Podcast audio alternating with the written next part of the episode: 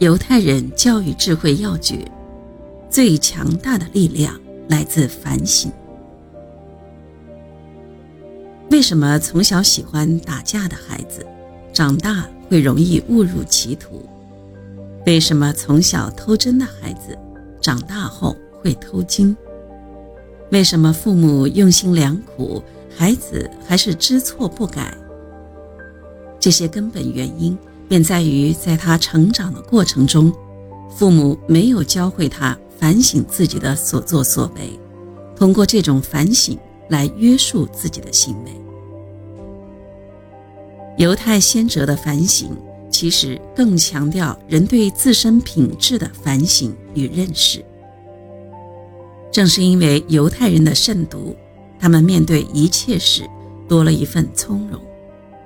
他们能够正确的认识自己，对自身有一个正确的评价。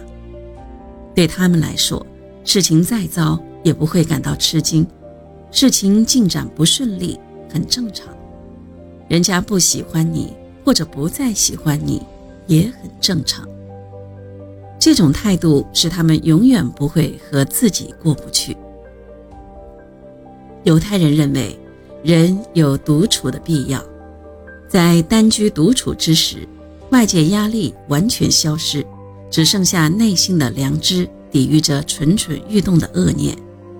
人在这个时候更能看清自己，所以。有这样一句话：在他人面前害羞的人，和在自己面前害羞的人之间，有很大的差别。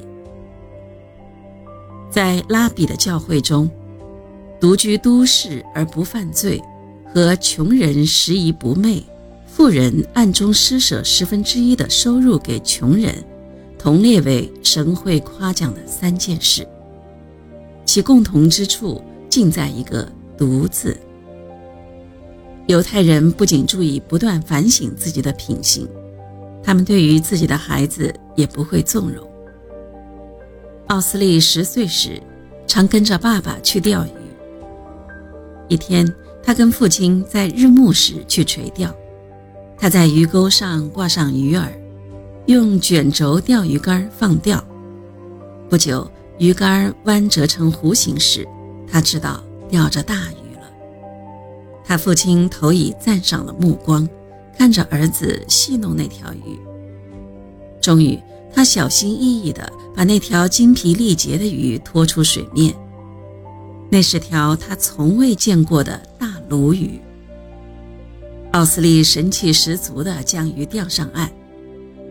父亲看看手表，是晚上十点，离法律规定的。钓鲈鱼开始的时间还有两小时。孩子，现在立刻放掉这条鱼。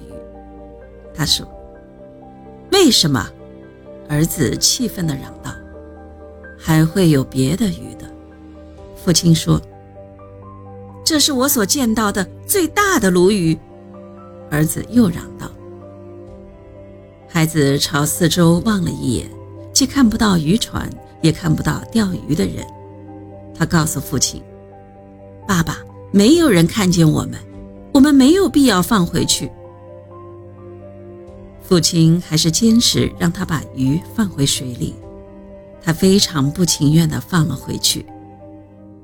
那是三十四年前的事。今天，奥斯利先生已成为一名卓有成就的建筑师。他父亲依然在湖心小岛的小木屋生活，偶尔惬意的垂钓。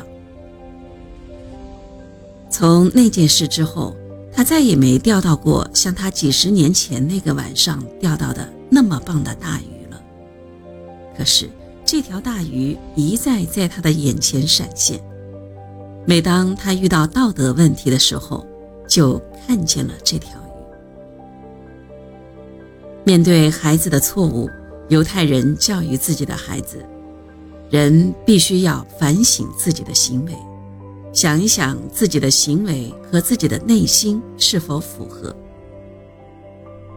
一个人在任何场合都要保持良好的道德，即使没有人看到，也不要逾越底线。这是一个人获得社会接纳的重要条件，也是人不断提升自我的重要功课。